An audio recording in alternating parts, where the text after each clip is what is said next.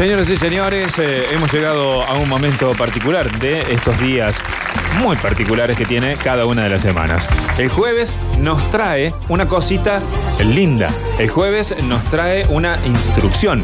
El jueves nos trae las listas. Y hoy, Lautaro, Bueno, hoy vamos a arrancar las listas eh, del día de la fecha que tienen que ver con, eh, como siempre, las películas, el sí. ¿Qué pasa? ¿Qué pasa? Hablando de cositas, esas cositas lindas, las quiero. En este mundo hay muchas fuerzas actuando. No pienses que solo el mal. Hay hombres que solo quieren ver arder el mundo. Las listas de Víctor. Mamá dice que tonto es el que hace tonterías. Las listas de Víctor. Gracias, damas y caballeros. Eh, la oportunidad de hoy eh, de las listas no va a ser para hablar de cine, ni de series tampoco. ajá. Ah, Otra vez me censuraron como ayer, que me censuraron los contenidos. Y Está sí. bien, me voy. Como antes de hacer. Ayer también me censuraron. No importa, me voy. Chau.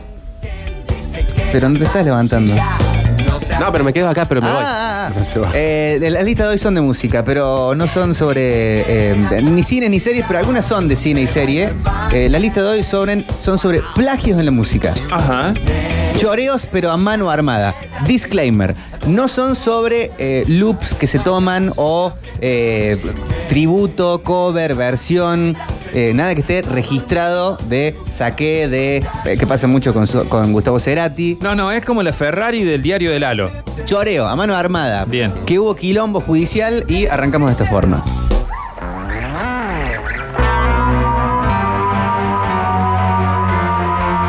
Ya es como una canción que trata sobre un crimen.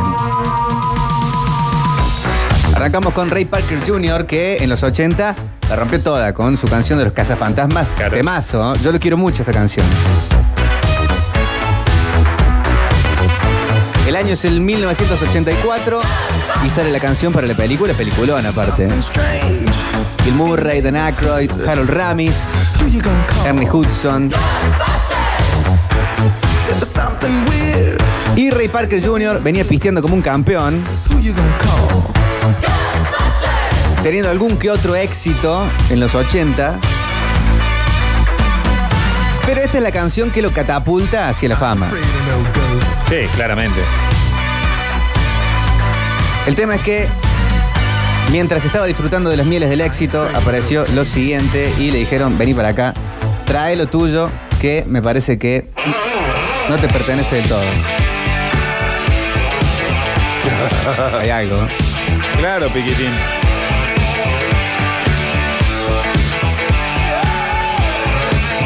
Otra banda que en esa época estaba también rompiéndola con, la, con las canciones, pero también con las canciones de películas. Tal cual, tal cual. ¿De qué año es esto, Víctor? Mismo año, El mismo, mismo año, año. esto, y pero salió antes. eh, es eh, la canción I Want a New Drug de Huey Lewis and the News. No sabés con qué, con qué soñé, dijo Ray Parker. No, yo soñé esto, dice. Qué locura, ¿no? Claro, porque lo habitual es que se agarra una canción de hace 30, 40, 50 años atrás, Claro, ¿no? Y se le chorea una. No, pero esto del mismo año. claro.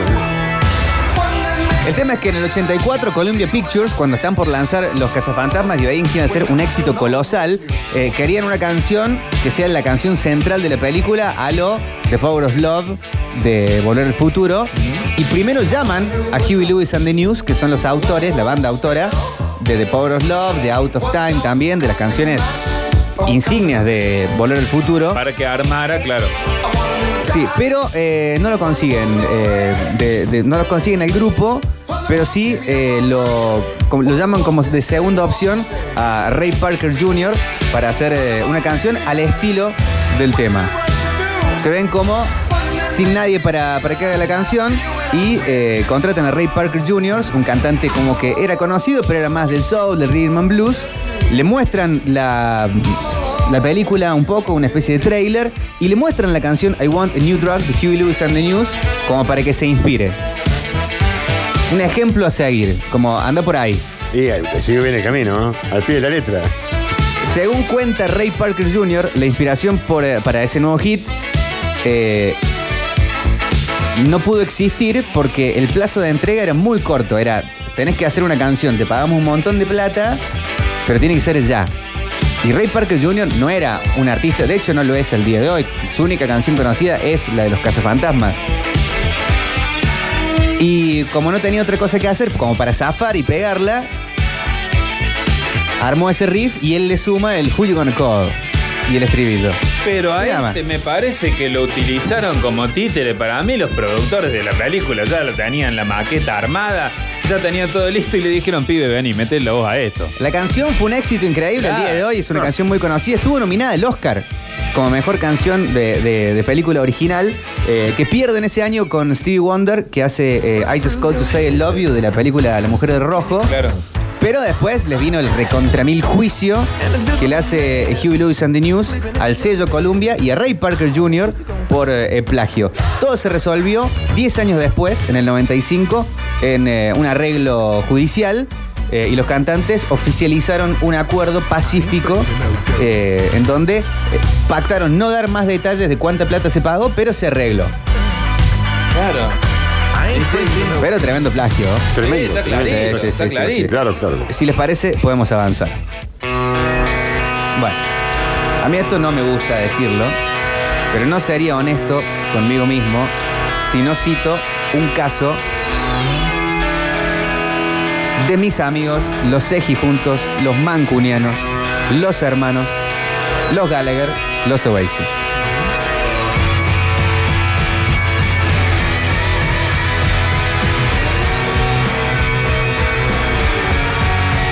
Temazo este. ¿eh? Tengamos en cuenta la melodía.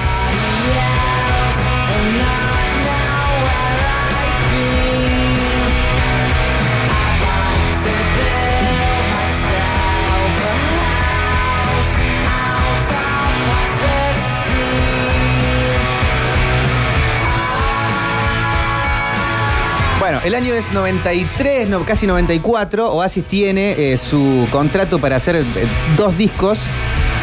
La pegan, vienen de un lugar de, como de zona muy baja de Manchester, clase obrera, working class, eh, y tienen que escribir canciones. Noel Gallagher se ve en esa de que, bueno, metamos temas, temas, temas, temas. Y este caso, Shaker Maker, es una canción que Noel Gallagher escribe la letra y saca la melodía en el taxi que lo llevaba camino al estudio de grabación. De hecho, las- la letra habla de cosas que se ven en las calles de Manchester. Mr. Sifter Sold Me Songs, es la, eh, Mr. Sifter es como una disquería que está ahí, en Manchester. Veo las luces del tráfico, como no tiene mucho contexto, mucho sustento. ¿Pero qué? ¿A la melodía la encuentra en él o la escucha en la radio del taxi? eh, me parece que la escuché en la radio en algún Ah. momento, porque, mira, A ver. todo viene de algún lado. I'd like to build the world a home and furnish it Exacto. with love. Grow apple trees. Encontró la inspiración en lo que venía escuchando el taxista, chicos. Esto viene de varios lugares. Primero, esta canción es de The New Seekers, una banda inglesa de los 60. que de- deben haber tenido esta sola canción como éxito, un grupo de, vocal de chicas. It. Pero ¿qué pasa? En los 90 o en principio de los 90, Esta melodía, los que vieron Mad Men la deben tener a full, eh, fue una de las campañas más fuertes de Coca-Cola. Y en vez de I like to teach the world to sing, era I like to buy the world a Coke. Era como el es sentir de verdad el momento. La publicidad que pasaba en todo el mundo en los 90 y bueno, en algún momento de la radio, en algún momento del traslado, no, él la escuchó en la radio y dijo, venga para acá. Venga Yo no sé si se dio cuenta en el momento o no. El tema es que después le vino un juicio millonario por parte de los autores de la canción de New Seekers y también de Coca-Cola, porque Coca-Cola había comprado los derechos de esta canción para, Para hacer, su, utilizarla, para claro. hacer su propaganda. Claro, claro. Cuestión que hoy en los créditos de Definitely Maybe, en las nuevas ediciones, sale eh, acreditada la canción a The Coca-Cola Company y a los primeros autores de la canción I'd Like to Teach the World to Sing de los eh, New Seekers. Bueno, con este tipo de cuestiones no hay demasiado problema, Víctor, porque en realidad generó la canción muchísimo dinero. Entonces, 10, 15, 20 años después, hay que responder con dinero, pero que ya había sido generado. Sí, ¿no? Eso no, está claro. bueno. En ese caso sí. Claro, en el caso de los, de los eh, cazafantasmas, mismo, ¿te das cuenta? 10 años después, no, no se sabe cuánta plata, pero arreglaron. Y bueno, Algo habían hecho, algo de dinero habían hecho, sí. Avanzamos con esta lista de lloreos a mano armada.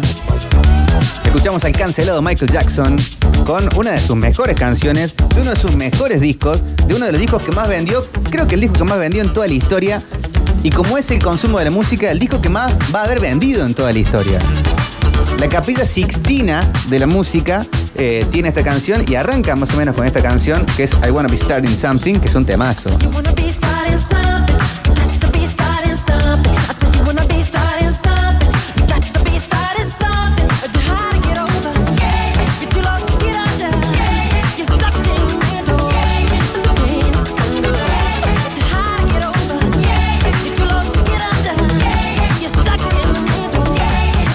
Canción la conocemos, disco producido por Quincy Jones. Dicen que agarraron unas más o menos 90 canciones, fueron escuchando y quedaron con 12 justas para que sean y 8 cortes de difusión. Uno de ellos era eh, Wanna Be Starting Something y eh, el tema es que de algún lado venía la cosa y después se armó lindo bardo.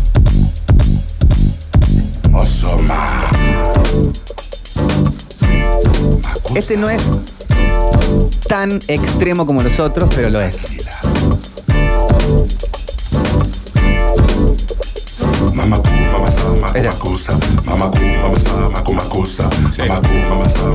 Este es como el final de la canción.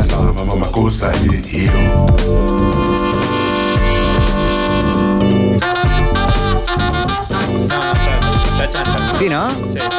Y no es que usaron este loop y lo declararon, no. Fue como de pecho y el mamacea, mamacea, mamacusa del fin de la canción es exactamente el mismo que hace este artista que es Manu Dibango, que vive todavía, tiene 85 años, eh, un saxofonista, pianista, eh, director de orquesta camerunés. Que saca la canción Soul Macosa, que es lo que estamos escuchando en el año 72. Y como él, debe haber venido muy bien todo esto. Ahí está. Porque me imagino a, a Manu Dibango viviendo en Camerún después de haber sacado esta canción en el 72 y 11 años después, en el 83, sale la canción de Michael Jackson, el disco que más vende en toda la historia. Y me imagino a Manu Dibango escuchando la canción y diciendo, sí amigos, nos hemos salvado. Oh, yes. Porque todo termina con un millonario arreglo Claro. de regalías que al día de hoy sigue cobrando Manu Dibango, una de las canciones que más han facturado eh, en la historia de la música, que Michael Jackson no tiene los derechos de, o nunca los tuvo los derechos de esta canción porque tuvo que ceder gran parte a, a Manu Dibango, este artista camerunés con eh, Soul Macosa. Qué loco esto, ¿no? Porque tranquilamente se podría haber arreglado con utilizar el loop, utilizar una parte y ponerlo en los, en los créditos del disco, ¿no? Pero bueno, está bien, arreglos. Entonces se habrán dado cuenta, no lo habrán querido hacer, Mm. habrá pasado sin querer. Bueno, eso nunca lo vamos a saber. Pero se le pasó a Quincy Jones, se le pasó a Michael Jackson, se le pasó a la catarata de eh, autores que tuvo Thriller. Mm. No sé. Se podrían haber ahorrado mucha plata, le terminaron pagando. Vamos a seguir.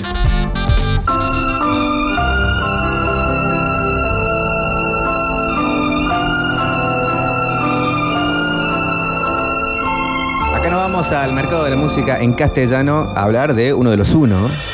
It's impossible. Tell the sun to leave the Y este sky. plagio tiene una historia que es medio al revés. Impossible. A muchos les debe sonar la canción Somos novios. Sí, sí, claro. Sí. La conocemos versionada por Luis Miguel popularmente. La canción es original de Armando, de Armando Manzanero. It's just impossible. Y en este caso, el que fue plagiado le termina pagando al real plagiador. Este sería el nueve reinas de la música. A quien estamos escuchando ahora es a Sid Wayne, un crooner, un artista de la época, de los 60, que escuchó la canción original del compositor mexicano Armando Manzanero, la tradujo al inglés, la registró su nombre y le hizo un juicio a Armando Manzanero por plagio. Y lo peor de todo es que lo ganó. Un cara dura. ¿No? Porque eso uno lo hace de, de, de- como se dice en el fútbol, de mala leche. Somos novios, Ahí está. Es con intención de pues dañar. los dos Sentimos mutuo amor profundo. Se ve que Armando Manzanero tenía registrada la canción para o un mercado latinoamericano Claro. o solamente en México. Sid Wayne escucha la canción, la traduce al inglés, la registra en Estados Unidos, lo denuncia a Manzanero en Estados Unidos por plagio y Armando Manzanero pierde la demanda, tiene que devolver toda la plata que ya había ganado por regalías en todo el mercado latinoamericano, en la Argentina, en México, canción que está traducida al, al portugués, al italiano. Eh, tuvo que volver todo, toda, toda, toda, toda la plata que había ganado por esta canción eh, y dársela a, a Sid Wayne, a este compositor, eh, que después la terminó vendiendo a mucha gente para que la cante. Mala onda Sid Wayne, Sí, ¿no? mala onda Sid Wayne. Sí, un tipo mala onda. Hacer eso, ¿no? Mal ahí Sid Wayne, pero bueno, Está bien, está bien, está bien. Está bien. Cada uno vive la vida como quiere, ¿no? podemos seguir avanzando. Uno de los puntos más altos de los 90, podemos estar de acuerdo. De comienzo de los 90, pero que terminó marcando toda la década y mucho de los 2000 también.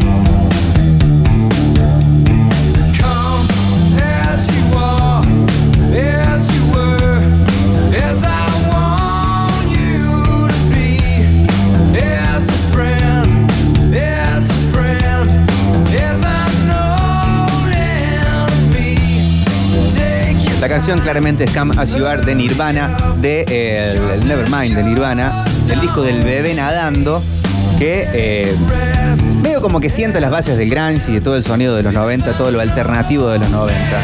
Y este riff, el de Come As You pam pam pam pam pam pam pam pam pam pam pam pam pam pam, es de esos riffs que cuando empezás a tocar un instrumento, sobre todo un bajo, una guitarra, es de los primeros que prendes. Es como el Smoke on the Water, es ese tipo de, de canción, es el Come Together, que lo identifica como algo tan fácil, tan simple de hacer, y dicen que lo genial está en lo simple, pero muchas veces lo genial también estuvo en otro lado.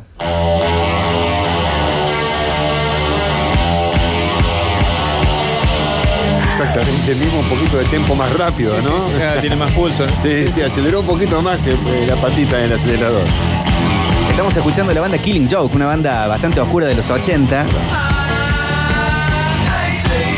Que hace esta canción muy post-punk, muy fuerte, este, muy pancosa también, en el 84.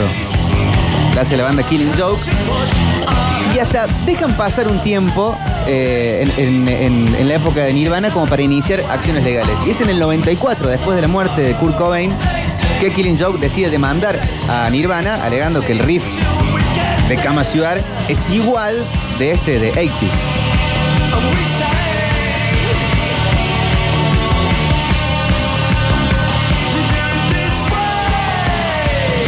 El tema es que, eh, en función de la muerte de Kurt Cobain, no se pudo realmente avanzar con la, con la demanda por cuestión de, de herederos, de sucesiones, y el tema medio que quedó en la nada.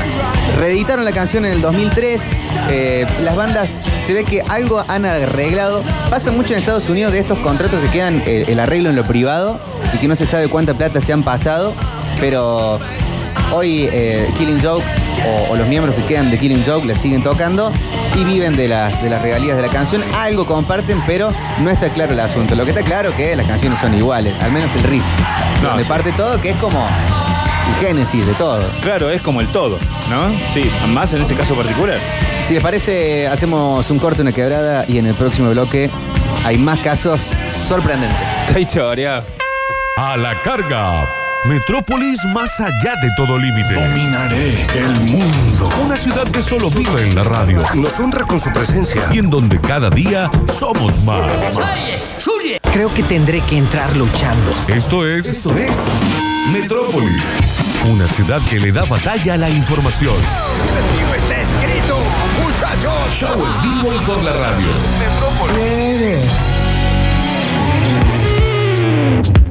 Muy bien, muchas gracias, Gustavo Daniel, ¿eh? Esto es auténtico, ¿no? Lo que es estabas diciendo. auténtico. Esto no es ningún choreo. No, esto no es Ah. un choreo, no, para nada. Porque para choreo están las listas, señores. Continuamos con las listas eh, de grandes choreos musicales y eh, avanzamos rápidamente. My friend's got a girlfriend and he hates that bitch.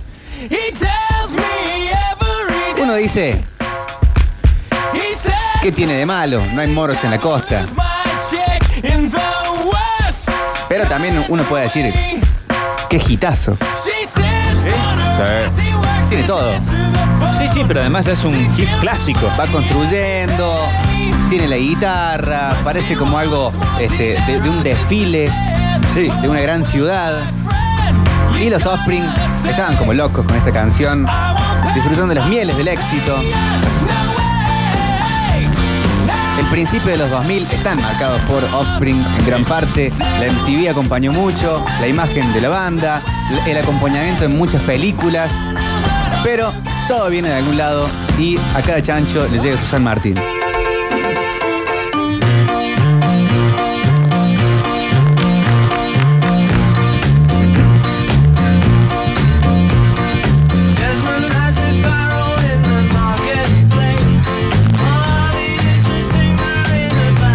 Para mí me resulta muy igual.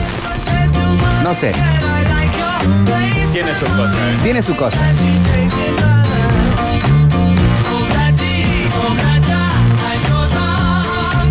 El ritmo medio de ska, el teclado de fondo, eh, el, el- el coro de la canción, el estribillo de la canción es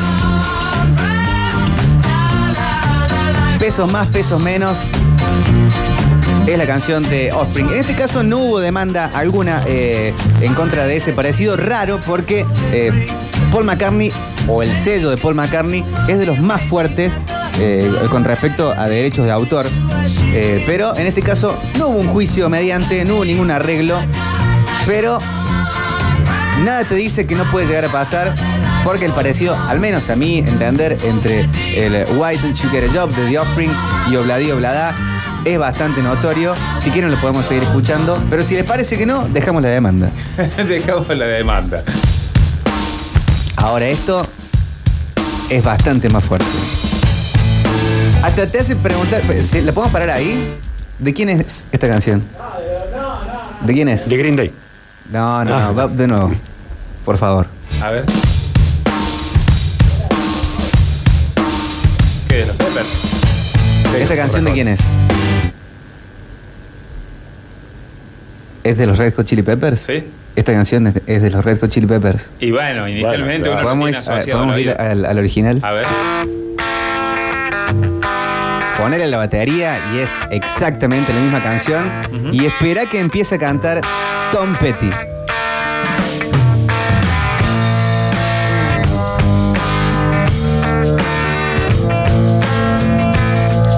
Del año 1993, Tom Petty and the Heartbreakers, para siempre, dicen esto. Vamos a volver a los Red Hot Chili Peppers. Por Esto favor. es 2004, Por favor. No, si no. Stadium Arcadium. Sí, igual, igual. Bueno, fue acusada de plagio varias veces eh, la banda eh, Red Hot Chili Peppers, pero eh, esta canción Danny California.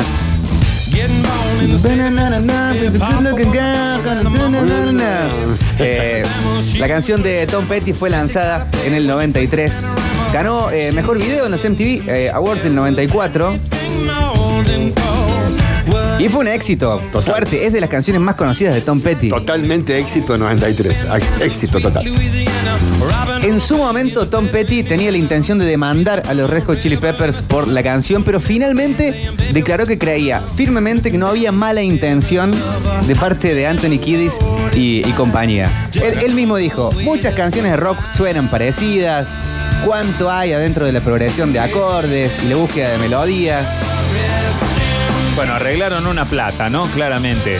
Sí, sí, sí. A. Tom Petty le, pareció- le pasó algo parecido eh, con eh, los Strokes, la canción American Girl de, de Tom Petty y de Heartbreakers. Eh, en realidad, la canción Last Night de los Strokes tiene un riff igual a American Girl de, lo- de Tom Petty and the Heartbreakers. Y Tom Petty tuvo la misma actitud. Dijo, "Bah, no hubo mala intención. Está todo bien, soy un tipo que está hecho. ¿Qué voy a hacer problema ahora? Porque siempre fue un tipo como muy buena onda. Sí, le debe- deben haber hablado por teléfono con, con Kiris, le debe haber dicho, negro, mira, está todo bien, decime vos. Sí. Tom Petty dijo textualmente, no creo en las demandas. Hay suficientes asuntos legales llenos de frivolidad en este país como para que la gente esté peleando por canciones pop. El tema es que la canción es igual. Que Tom Petty sea un piola bárbaro, que diga está todo bien, no te quita que el tema sea, el tema sea exactamente igual que eh, Last Dance eh, of- with Mary Jane. Sí, sí, sí, el último baile. Pero bueno, Tom Petty no tuvo drama, así que nosotros tampoco. Avanzamos.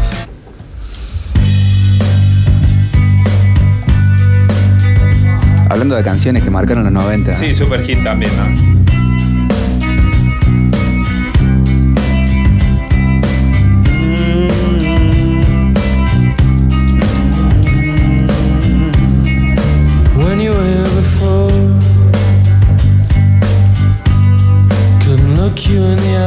Así como pasa con Kama Bar de Nirvana, Creep de Radiohead es una canción que tiene tatuada la época. Es un himno de los 90. Su paso de la cuestión melódica que estamos escuchando al noise, la guitarra que irrumpe tan fuerte de Johnny Greenwood, quedó como una marca de fuego del sonido del momento. Y la letra también de vanagloriarse de ser un perdedor, de contarlo y no esconderlo, pegó mucho también en la generación X y en todas las que vinieron después.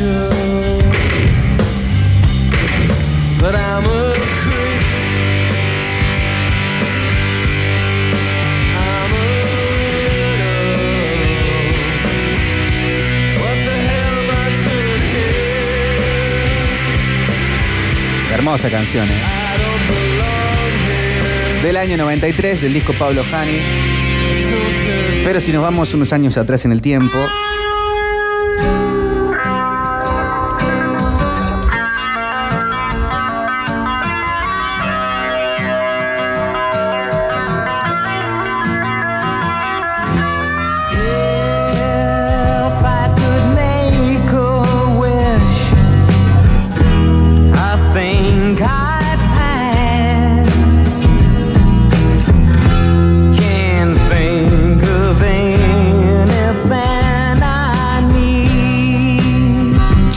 encuentro mucho del estribillo. No cigarettes, no sleep, no light, El- sobre todo el final del estribillo. nothing to running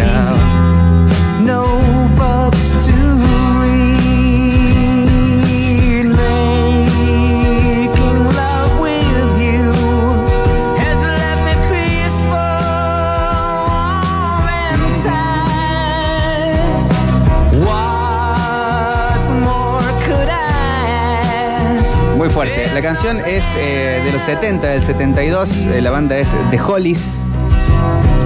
Eh, la canción es The Air I Breathe. Una balada que podría haber sido escrita en cualquier momento. Muy orquestal también, muy cinematográfica. Suena, digamos, mucho más acá en el tiempo, ¿no? Como si hubiera sido compuesta mucho más acá. Este, este escándalo sale a la luz porque eh, sale una canción hace un par de años de Lana del Rey que se llama Get Free, que es muy parecida a Creep de, de Radiohead. Y Radiohead le hace un juicio multimillonario a Lana del Rey. Lana del Rey quiere arreglar con ellos diciéndole, bueno, cedo la mitad de mis regalías. Y Radiohead dice, no señora, queremos el 100%. Esta es la canción de Lana del Rey. Pero lo que pasa es que detrás de la demanda de Radiohead y de la noticia que se convirtió, bueno, es parecida.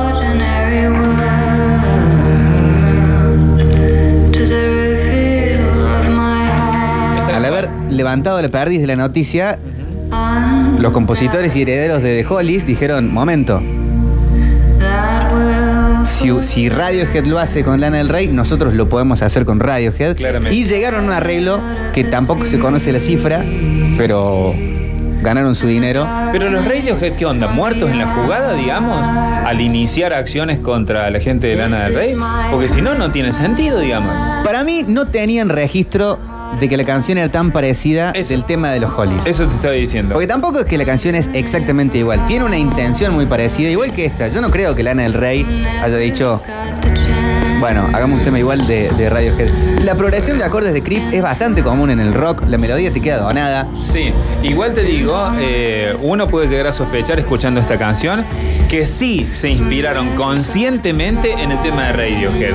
No así con la canción original. Digo, no así de parte de Radiohead con la canción original. Entonces, por eso, estimo yo que pu- pudieron haber estado muertos en la jugada sin tomar en cuenta, digamos, Sí. sin tener conciencia de que habían hecho una canción muy parecida. O muchas veces eso lo hacen los abogados del sello, que no son los que componen las canciones. Y entonces capaz que la advertencia de Tom York, Johnny Greenwood, de che, che, che, que capaz que la nuestra no es tan original, llegó tarde. Claro. Avanzamos.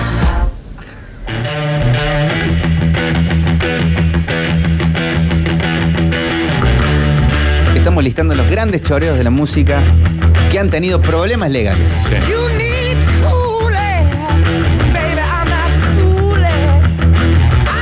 Una banda muy acusada por eh, el plagio, un juicio fue muy conocido que fue por eh, Escalera al Cielo, después lo termina ganando la banda Led Zeppelin, pero en este caso no le fue igual a nuestros grandes amigos, nuestros héroes del rock and roll, una vez mordieron el polvo.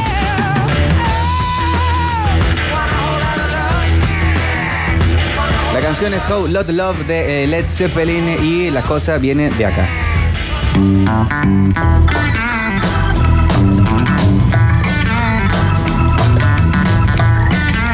Voy a decir, bueno, el riff. Pero, esta parte. Bien blues. eh. Claro, debe ser bastante más antigua. Lay down inside. Sí, sí. Ahí está. Y nunca citaron nada, ¿no? Nada. Porque Morrison en Doors tiene algunas también reminiscencias, algunos temas, un, un choradito pequeño, pero estaban citados, digamos, en los temas. Miren, eh. Papá, papá, ahí está. Sí, sí, sí, quedan Es dudas. exactamente igual. Sí, no hay y eh, en el 85, eh, eh, Willie Dixon, o el, el sello de Willie Dixon, gran blusero negro eh, de, del comienzo de la música, De toda la historia. eh, demandan a, a Led Zeppelin por plagio. Eh, la canción es You Need Love de Willie Dixon por eh, How Lot Love. Y eh, Robert Plant, cuando fue consultado y llegaron a una instancia prejudicial, dijo, bueno, ¿qué te voy a decir? Fue un choreo. Perfecto. Y felizmente pago por él. Perfecto. La cantidad de moneda que hicieron con Claro. esa canción, hermanito. ¿Cuánto es la cuenta? Pero claro. ¿Qué rompimos? Sí. Toma. ¿Está bien? No le dio vuelta, dijo, ¿saben qué? Sí. Había que hacer algo, me gustó el tema. Hombre, choreamos. hombre grande ya, además. Eh, ¿qué- ¿Cuánto, qué- ¿Cuánto es? ¿Qué sé yo? ¿Cu- ¿Cuántos shows tengo que hacer? Eh, pagaron el dinero y todos felices y contentos. Pero la canción es exactamente igual. Unit Love de Willie Dixon con eh, Howler Love de Led Zeppelin. Y eh, vamos avanzando y vamos terminando con esta lista de grandes plagios musicales. Por una muy fuerte. ¿eh? Epa, ¿este también? Una muy fuerte. Eh. Dispárenme con esto. Ah, ¿Cómo está buenísimo este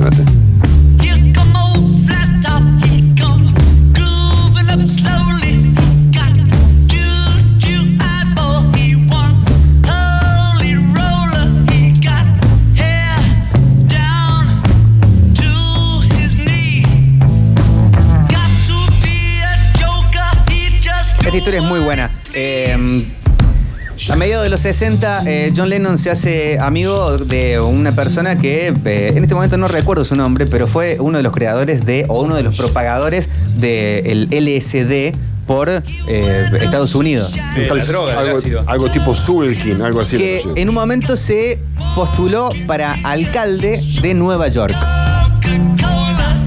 Y John Lennon le hace la canción de la campaña. Ah, mira. Como si fueran los Zarza que hicieron que vuelva Carlos. Bueno. En este caso, John Lennon le hace la canción de la campaña y es esta canción. Es la base de esta canción. Come Together Right Now Over Me. Con otra letra, esa iba a ser la canción de la, de la campaña. La campaña no termina sucediendo e incluyen la canción en eh, el disco Abbey Road de los Beatles. Pero ¿qué pasa? Pasa esto.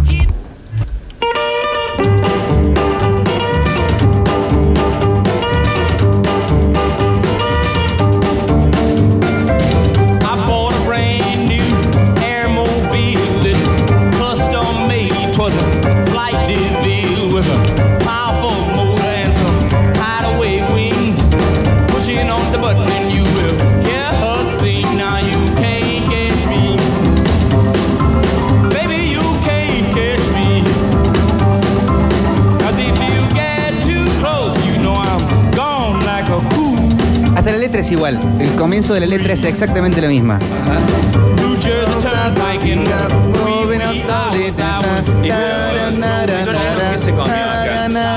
Que por el tempo de la canción no le iban a sacar la ficha o qué? Bueno, pero acá está el tema. Eh, hay denuncia por plagio mediante Chuck Berry, toda la movida. Eh, pero, ¿cómo será el poder de los Beatles? ¿Cómo será eh, el tener en la sartén por el mango? Que, ¿Cuál fue el castigo? ¿Cuál fue la pena? ¿Cuál fue el arreglo monetario que tuvieron que hacer? No. Ninguno. Cero. Ninguno. El arreglo fue que John Lennon se comprometió a hacer varias versiones de canciones de Chuck Berry. De hecho, esta misma canción, You Can't Catch Me, aparece en el disco Rock and Roll que hace John Lennon. Que ese disco en realidad es- se dice que es un disco que usa John Lennon para pagar deudas que tienen con sellos y con eh, denuncias de Artistas. choreo musical. Claro, claro. Es decir, que los Beatles terminan cobrando como eh, músicos, ejecutores de la pieza y las regalías por eh, la autoría la cobran los eh, dueños originales. Hoy la canción está acreditada a Lennon Paul McCartney. A, a Lennon McCartney. No tuvieron juicio y no tuvieron que declarar la canción ni compartir regalías porque John Lennon, para el disco Rock and Roll, graba You Can't, you Can't Catch Me y graba varias canciones más de Chuck Berry. Claro. Y creo que en otros discos posteriores termina grabando más canciones de, de Chuck Berry. Y en ese momento, Lennon, el artista más impresionante, más importante de la música del mundo, que te grabara una canción era muchísimo dinero. Muchísimo en un dinero. momento en donde Chuck Berry estaba tirado. Ya había pasado su época de gloria, los 40, los 50, hacía muchísimo tiempo, en los 70. Así que no metían una bomba. Chuck. Berry era un artista olvidado por la historia, por eh, eh, los movimientos de la música. Entonces, ¿cómo será? El poder de los Beatles que eh, el castigo fue hacer algunas versiones más de Chuck Berry y acreditarlo. Es un gran arreglo igual, ¿eh? Sí. Es un gran arreglo. hasta acá hay muchas más, pueden seguir este, tirando los suyos, las listas de grandes choreos del Bravo. Espectacular, genial. Bueno, perfecto. Seguramente esto amerita una segunda parte. Clarísimo, ¿no? Metrópolis. Todos. Todos.